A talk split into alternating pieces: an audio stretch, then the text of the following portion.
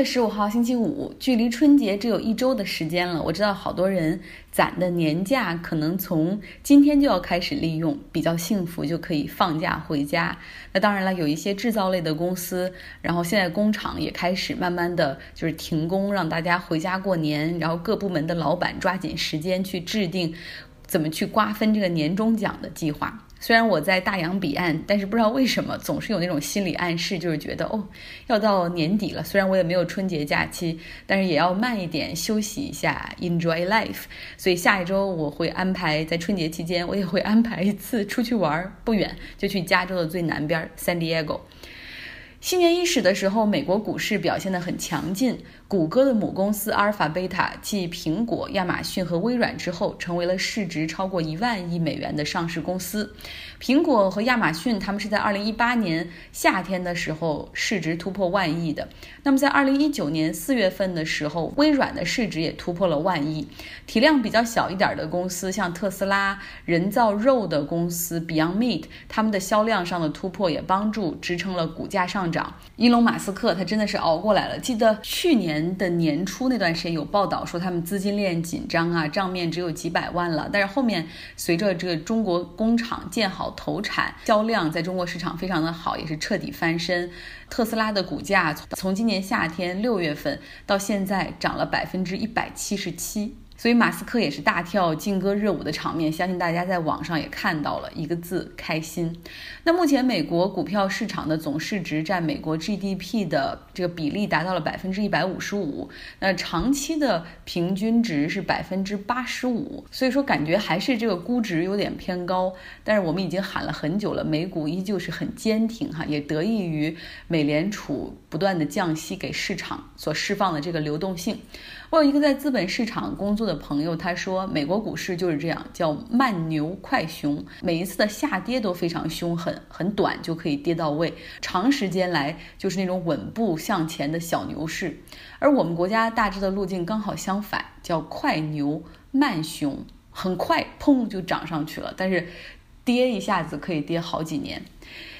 接下来关注特朗普的弹劾案吧，又是非常程序化的一天。最高法院的最高大法官 Roberts 他来到了国会山的参议院，是过来主持弹劾的。他自己先宣誓，之后又组织一百名的参议员来宣誓，promise to do impartial justice，就是承诺一定要保持公正。然后这一百个参议员在有着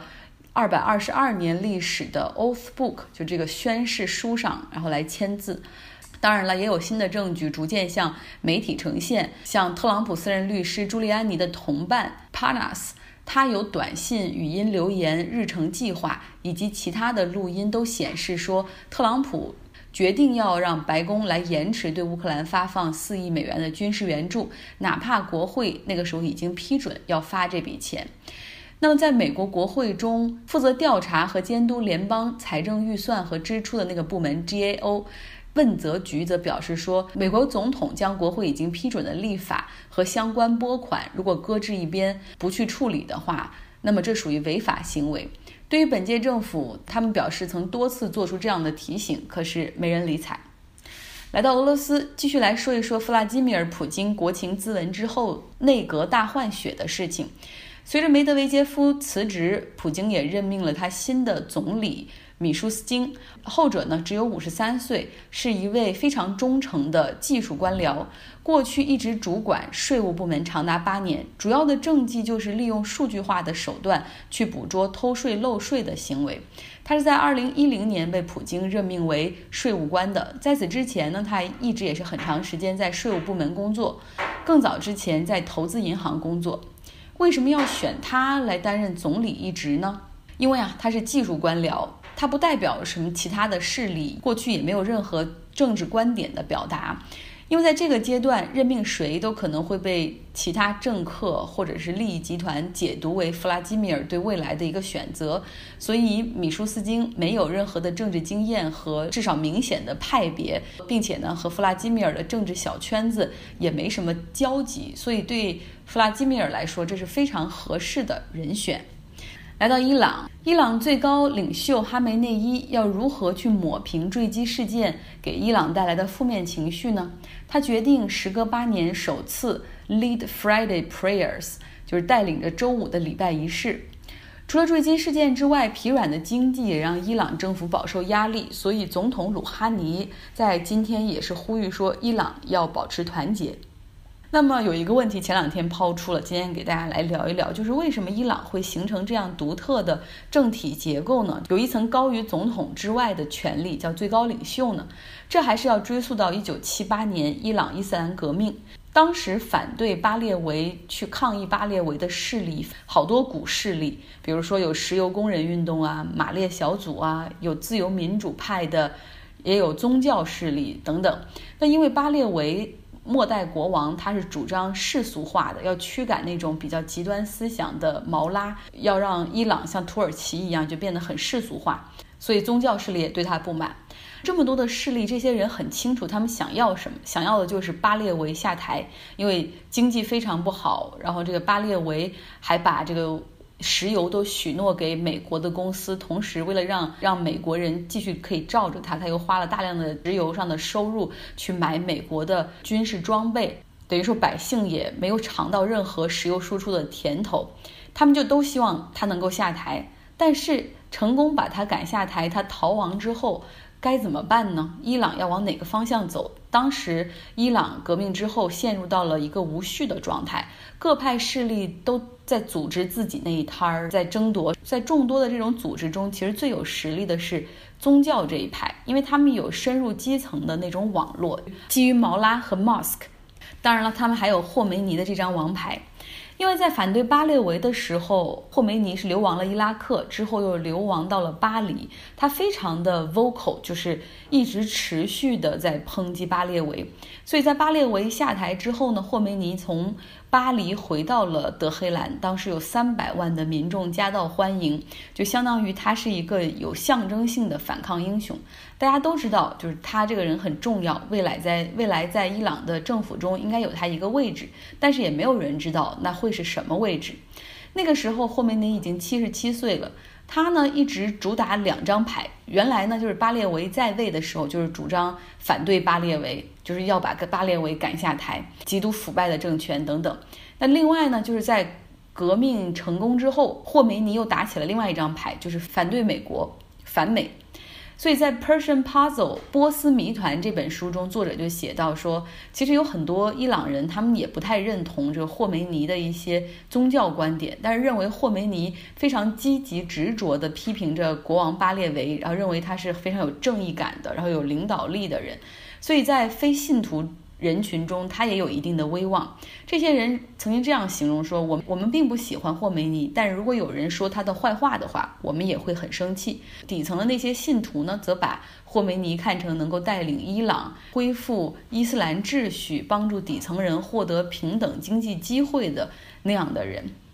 在各派利益的争夺伊朗政权的过程中，霍梅尼被视为一个非常公正的形象。这就给他后来建立一个这宪法委员会来执行人民的意愿提供了机会。那当然，这个委员会是高于一切政党和政府的，后来也就演变成了最高领袖。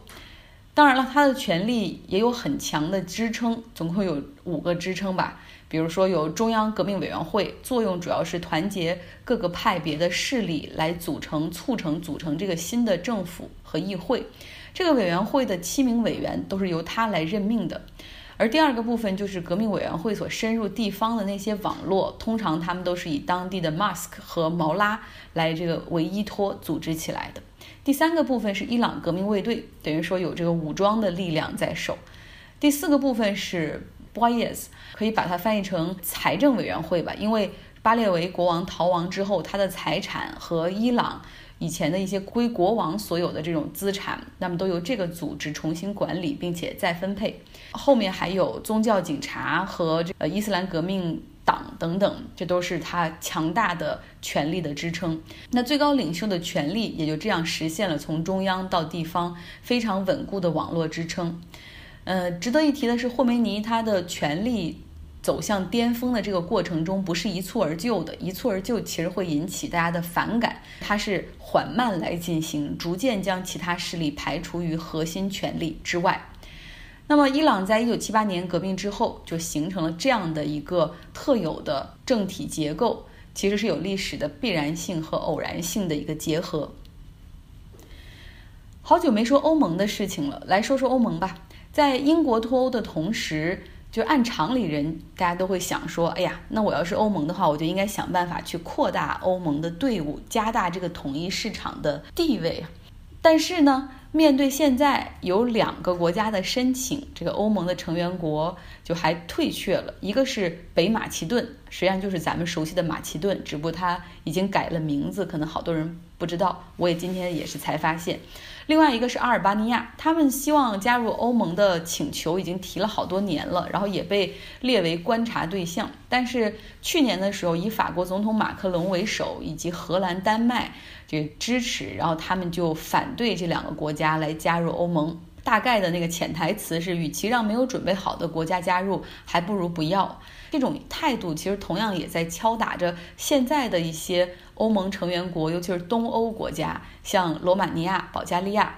在二零零四年之后呢，欧盟执行了一个扩大计划 （enlargement）。零四年之后，一股脑的有十个中东欧的国家加入欧盟。当时的标准放的也比较松一点儿，就是只要你是有一个民主选举的政治体制，足够的言论自由和政治自由就可以。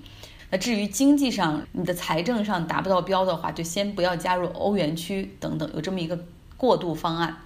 我们再回到这个马克龙，他反对北马其顿和阿尔巴尼亚加入。实际的态度我们都很清楚，但是表面上他是说加入欧盟的标准和流程需要改革。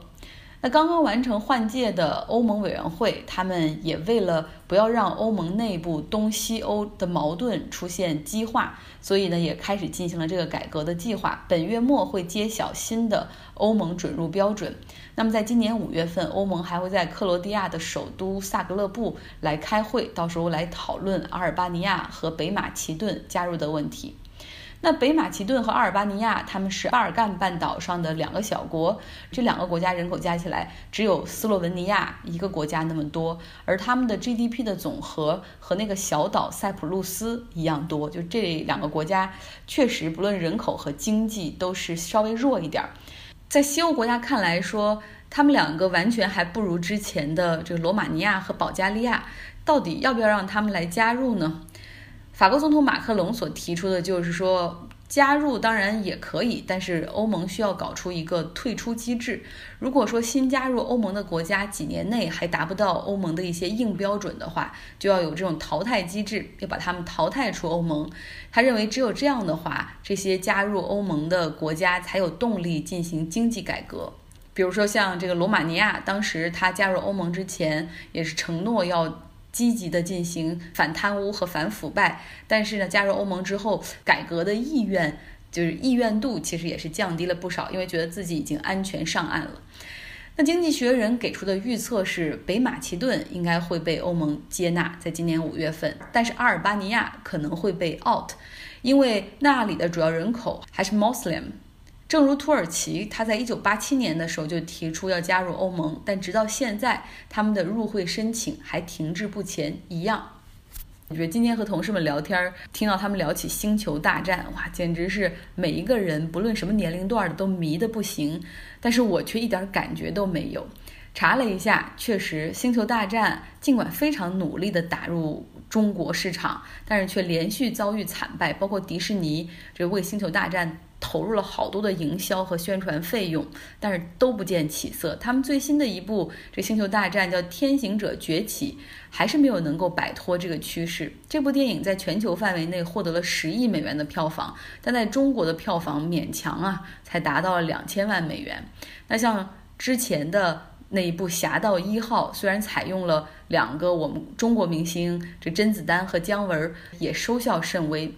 中国观众明显没有美国观众那种怀旧的情绪。我们国内也有一个叫“星球大战”影迷的一个中文网，结果入会的人还不超过二百人。在美国，这简直就是一个很庞大的组织。中国影迷就是说了，就是《星球大战》最应该换的就是这个系列的名字，因为一听到这个名字，中国观众就没有兴趣。我确实是这样的。其实不同于像《复仇者联盟》、变形金刚，甚至《侏罗纪公园》、《速度与激情》，就是很多观众是伴着这些系列成长起来的，所以只要他们出续集，大家可能都有意愿看一看。但是《星球大战》这个系列不一样。它第一部上映的时候是七十年代末八十年代初，那个时候我们还没有开始引进美国电影。那当我们九十年代末开始开放中国电影市场的时候，引进美国大片儿，那个时候《星球大战》的系列已经有了六部了。那这个系列的电影其实又有一定的连续性，因为乔治·卢卡斯他构建的是一个一个宇宙。所以有些深奥和复杂，甚至还有一些术语和情节，你真的必须要看前面六部才懂。那对于我们没有看过这个系列的观众来说，真的很难理解和消化。我也知道迪士尼曾经在上一次《星球大战》要在来国内上映之前，他就一口气的把六部全都放到中央六台，然后让一周每天放一部的那样的公式。但是观众还是不买单，因为以现在二十一世纪的审美去看前六部的话，就会觉得特技太假，让人出戏。所以要融入这个美国文化，我觉得对橄榄球我现在还有点兴趣，尤其是今年的超级碗，旧金山的这支橄榄球队，他只要再赢一场比赛就行了。所以对于这个我可以融入，但是你如果真的要在电影上面让我去追《星球大战》的话，哦，我觉得好难呢。但是。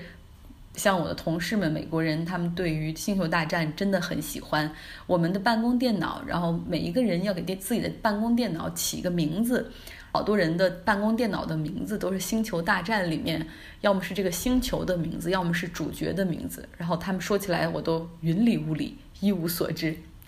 好了，今天的节目就是这样，大家周末愉快。